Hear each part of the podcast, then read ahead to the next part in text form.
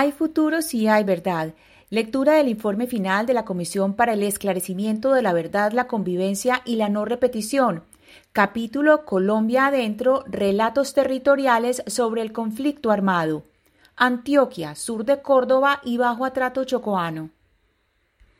Ayer habíamos empezado con el punto 3, violencia política y guerra sucia 1977-1991 Hoy continuamos en el mismo punto con las alianzas contra insurgentes, narcotráfico, más y paramilitarismo de primera generación.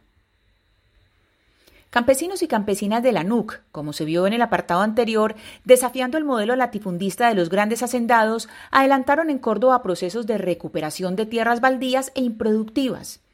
En Urabá, los sindicatos agrarios, legalizados en 1964, exigieron abiertamente sus derechos laborales a través de huelgas en fincas y caminos y presentaron pliegos colectivos ante la Asociación de Bananeros de Colombia Augura y ante los gremios bananeros locales.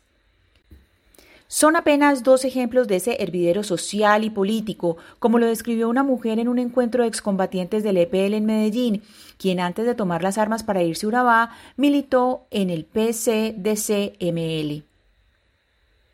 José Antonio López Bula, militante de la UP y exalcalde de Apartado, municipio del Urabá, y uno de los centros de esta agitación social, recordó ante la comisión la capacidad de movilización popular que existió en la zona bananera. Abro comillas. Una decisión de hacer un paro afectaba no solamente a la industria bananera, sino a toda la región, que entraba en una especie de parálisis total. Las jornadas de protestas aquí movilizaban no solamente a los trabajadores bananeros, sino también a los sectores campesinos que llegaban, los sectores de otros barrios populares. Cierro comillas. Ante el creciente número de paros, huelgas y movilizaciones en defensa de la tierra, la vida y los derechos laborales, el gobierno y sectores económicos empezaron a percibir que la amenaza comunista ya no venía de afuera. Era interna, se estaba filtrando clandestinamente, según ellos, en las fábricas, las empacadoras de banano, las centrales mineras, los movimientos sociales y las universidades. Gloria Cuartas, que también fue alcaldesa de Apartado, habló con la comisión acerca de la reacción que provocó en empresarios bananeros los triunfos de la UP en la primera elección popular de alcaldes en 1988. Abro comillas. La primera declaración de los bananeros fue no nos vamos a dejar quitar. Cierro comillas. Ellos sí hablaban de territorio. Abro comillas otra vez. No nos vamos a dejar quitar el territorio ni nuestra riqueza de los comunistas. Esto es una disputa. No nos lo vamos a dejar quitar. Cierro comillas.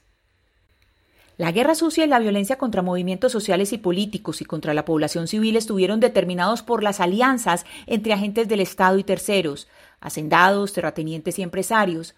Se establecieron grupos de seguridad privada y legal, en connivencia con la fuerza pública para proteger a las élites locales y para la pacificación de la región, con lo que se configuró una primera ola de paramilitarismo. Un exmilitar describió en sus palabras esta connivencia. Abro comillas. Les decíamos primos, no paracos. Para los soldados era normal que los paramilitares tuvieran relaciones con el ejército. Tenían retenes conjuntos, muy cerca el uno del otro. Cierro comillas. Las mafias del narcotráfico jugaron también un papel central en la consolidación de estos actores armados contra insurgentes. Al invertir en la compra de grandes extensiones de tierra, se fueron perfilando como un sector económico clave, no solo en el flujo y comercio de drogas, sino también en el tránsito de armas y mercenarios a través de rutas, pistas y puertos clandestinos ubicados en territorios adquiridos en Córdoba, Urabá y el Darién Chocoano. En el clima revuelto de comienzos de la década de 1980 se crearon el Grupo Muerte Secuestradores Más en diciembre de 1981, los grupos paramilitares financiados por la Asociación Campesina de Ganaderos y Agricultores del Magdalena Medio, ACDEGAM, en 1982, y las autodefensas de la Casa Castaño en Córdoba y Urabá a mediados de la década de 1980. Otros grupos de seguridad privada y legal se armaron en el suroeste, norte, nordeste, Bajo Cauca y oriente antioqueño.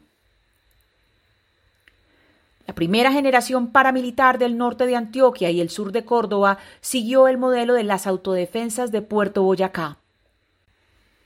Se crearon los tangueros o muchacabezas al mando de Fidel Castaño, los magníficos, los masudos, entrenados precisamente en el Magdalena Medio, y grupos contrainsurgentes como el Orcón, organización contrarrevolucionaria, en los años 80, amparada como lucha antisubversiva, se desplegó en Córdoba y Urabá una violencia letal y sistemática contra organizaciones sociales, dirigentes políticos, sindicalistas, maestros, mujeres, movimiento campesino, comunidades indígenas y afrodescendientes y personas con orientaciones sexuales e identidades de género no normativas.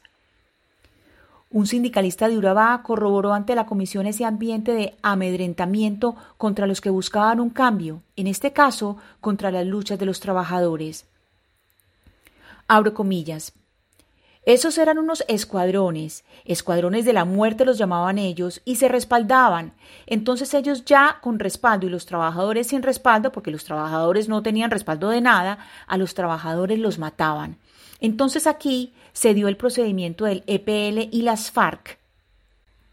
Las FARC orientaban el tema de los trabajadores del sindicato Sintrabanano, porque fueron dos sindicatos, Sintagro y Sintrabanano. A Sintrabanano lo apoyaban las FARC y a Sintagro el EPL, porque no había, no teníamos cómo sobrevivir. Cierro comillas. Desde finales de la década de 1980 se establecieron conexiones entre los paramilitares de Puerto Boyacá al mando de Henry Pérez y los paramilitares de la Casa Castaño. Se volvieron aliados para limpiar a Urabá de comunistas. Esto sucedió, según la investigación Guerras Recicladas de María Teresa Ronderos, entre otras razones porque el mismo Pérez había adquirido varias fincas en la zona. Paramilitares de Puerto Boyacá brindaron entrenamiento a los paramilitares al mando de los Castaño. De acuerdo con los hallazgos de la comisión, las investigaciones de ronderos y del portal periodístico Verdad Abierta, varios exmilitares y empresarios israelíes, entre ellos Jair Klein e Isaac Shoshani, establecieron contacto con la Unión de Bananeros de Unabá, Univan, que les permitió específicamente entrenar a algunos hombres de sus fincas para defenderse de las guerrillas que los estaban atacando. El MAS actuó en el Magdalena Medio, el nordeste antioqueño y el valle de Aburrá, y usó el miedo como su principal arma. Decían estar limpiando la región y dejaban a sus víctimas con carteles en los que se daban las razones de su asesinato. Por secuestrador, por guerrillero. Este grupo inauguró la guerra sucia en Medellín y sus alrededores, y su nombre se volvió un genérico para encubrir las acciones de grupos paramilitares y de exterminio social que actuaban en la región. El MAS fue creado como represalia al secuestro de Marta Nieves Ochoa por el M-19. Marta era hermana de Jorge Luis, Fabio y Juan David Ochoa, integrantes del cartel de Medellín. Esta alianza estratégica entre paramilitares del Magdalena Medio, agentes del Estado y los dos grandes carteles del narcotráfico, los de Cali y Medellín, se pactó en el Hotel Intercontinental de esta última ciudad. El terror que desplegó marcó la historia de las violencias urbanas y políticas en Antioquia, violencias justicieras, vengativas y selectivas que pretendían someter e intimidar a sectores del Estado y de la sociedad que amenazaban sus intereses. Al principio, ganaderos y empresarios decían que los grupos de autodefensa privada eran una legítima respuesta ante los secuestros, las extorsiones, los asesinatos y el abigeato perpetrados por las insurgencias, especialmente las FARC y el EPL. Sin embargo, fortalecidos con los dineros del narcotráfico, se convirtieron en máquinas de guerra contra todo aquello que se opusiera a sus intereses. En la zona que formaban el Bajo Atrato, Urabá, el norte de Antioquia y el sur de Córdoba, y en las subregiones al oriente del departamento, nordeste y oriente, y en la frontera con el oriente caldense, se configuraron estigmas territoriales y se incrementó el riesgo y la amenaza que implicaba habitarlas. El eje bananero de Urabá el Alto Sinú en Córdoba o las zonas embalses del oriente antioqueño fueron vistos como tierras guerrilleras o zonas rojas por el cruce entre las luchas de sus pobladores por los derechos laborales, la defensa de la tierra y los recursos naturales y la presencia de insurgencias en estos territorios. La estigmatización se utilizó para homogenizar políticamente a sus poblaciones y así evitar que formas alternativas de hacer política crecieran o llegaran al poder, afectando los intereses de empresarios, terratenientes locales y sectores de los partidos políticos tradicionales. Estas ideas consolidaron estigmas que marcaron poblaciones y territorios enteros. Apartadó, Turbo, Montería, Tierra Alta, Segovia, Remedios y Medellín fueron los municipios más afectados por la violencia política entre 1977 y 1991.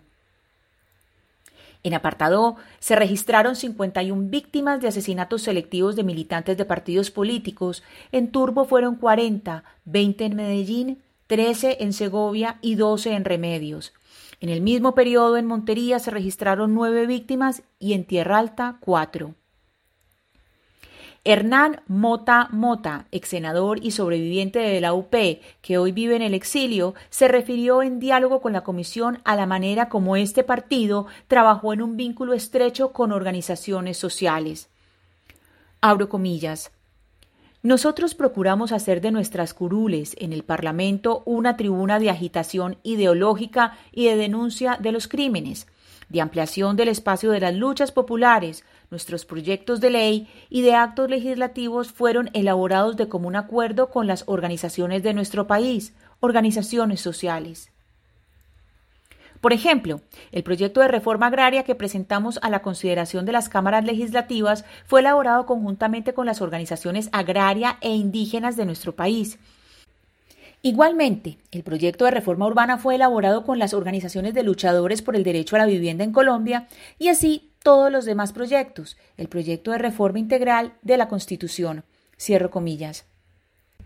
En medio de esta efervescencia, la muerte estaba a la vuelta de la esquina. Así lo recordaron muchos de los sobrevivientes de esa época en sus testimonios ante la comisión. En Medellín, Apartado y Montería, agencias de inteligencia y seguridad como el B2, el F2, el DSC, el DOC y el DAS fueron responsables de asesinatos, desapariciones, detenciones arbitrarias, torturas y tratos degradantes contra líderes sociales y políticos de izquierda hacia finales de los años 70 y durante los años 80. En el suroeste, los organismos de inteligencia y seguridad del Estado también tenían su leyenda, en este caso por imponer órdenes sociales. Un profesor de colegio de esa región contó a la comisión, abro comillas, por allá a principios del 90, los que mataban eran el F2. Entonces, em, a uno le decía, mañana aparecen dos o tres muertos por ahí. ¿Por qué? Porque es que por allá hay unos feos, esos manes que andan por ahí. Ah, y claro, al otro día, ta, ta, dos o tres muertos por allá en el barrio. Y los manes se iban. Este papel después lo cogieron estos. Cierto, ya no lo hacían ellos directamente, sino que tenían a estos, los paracos, eran los que cumplían la labor de matar a los marihuaneros. Cierro comillas. Un excombatiente de las FARC recordó ante la comisión cómo ellos también estuvieron en disputa con estos organismos del Estado, a quienes veían como enemigos. Según su testimonio, los agentes de seguridad y judiciales eran vistos como objetivos militares de la organización guerrillera debido a su accionar en contra de la población civil y los dirigentes políticos de izquierda. Abro comillas, para esa época la confrontación de nosotros más grande, ¿sabe con quién era? Con el DAS. Esos eran los pistoleros de la región. Entonces me tocó fue enfrentar muchas veces el DAS y dimos de baja a muchos que los pasaban por civiles, les recuperamos metra y los pasaban por civiles. En las filas del EPL se configuró igualmente la noción de un Estado ausente y enemigo. Así se lo contó a la Comisión de la Verdad un excombatiente de este grupo. Abro comillas. Lo claro es que la presencia del Estado era medieval, Era feudal, no había instituciones públicas, ¿cierto? Yo me acuerdo de que había una del F2 ahí al lado, por el lado del barrio Ortiz. Era lo que había que todo el mundo los veía como unos matones, o nosotros los veíamos, pues, como los asesinos pagos del Estado. Cierro comillas. En los testimonios de víctimas de violencia política escuchados por la comisión, también se evidenció que agentes del DAS y del F2 adelantaron acciones ilegales de persecución y asesinato de civiles o estuvieron vinculados a acciones en contra de dirigentes políticos. Así lo narró un exmilitante de la UP en relación con el asesinato del dirigente político Bernardo Jaramillo. Abro comillas. Hubo una cuestión que a mí me impactó, digamos el hecho de que el Departamento Administrativo de Seguridad, el DAS, haya hecho pagos periódicos al hermano del sicario que asesinó a Bernardo Jaramillo y su señora madre, a la señora madre del sicario, que hizo cuantiosos pagos mensuales al hermano y a la madre del sicario que asesinó a Bernardo Jaramillo. Eso me pareció a mí un hecho de suprema gravedad. Cierro comillas.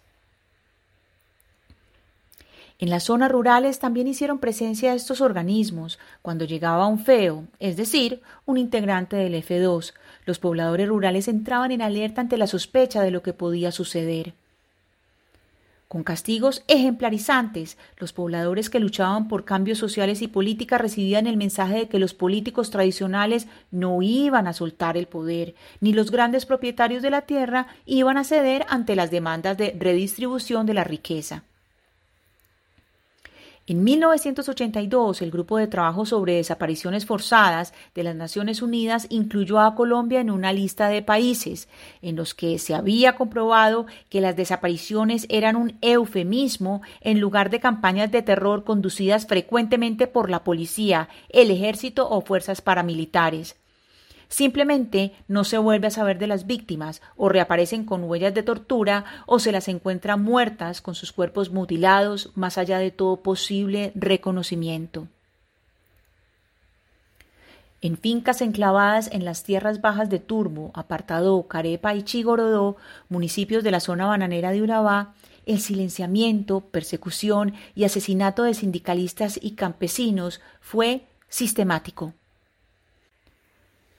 En varios municipios de Antioquia y el sur de Córdoba se siguió hablando de la mano negra, como lo recordó en una entrevista con la comisión un sindicalista de Urabá. El recuerdo de la violencia de décadas pasadas se reciclaba con nuevos ropajes en el presente. Abro comillas. Los empresarios bananeros manejaban aquí una situación con el ejército y con la mano negra. La mano negra era lo que nosotros le decíamos, le decíamos el DAS ellos actuaban y mataban a los trabajadores, iban a la finca y les dejaban en el pecho ahí el letrero, mano negra. Ya nosotros sabíamos que eran ellos. Cierro comillas. Hasta aquí nuestra lectura de hoy. Mañana leeremos Diálogos de Paz y Movimientos Políticos Emergentes. Gracias por oír. Lectura casera, Ana Cristina Restrepo Jiménez.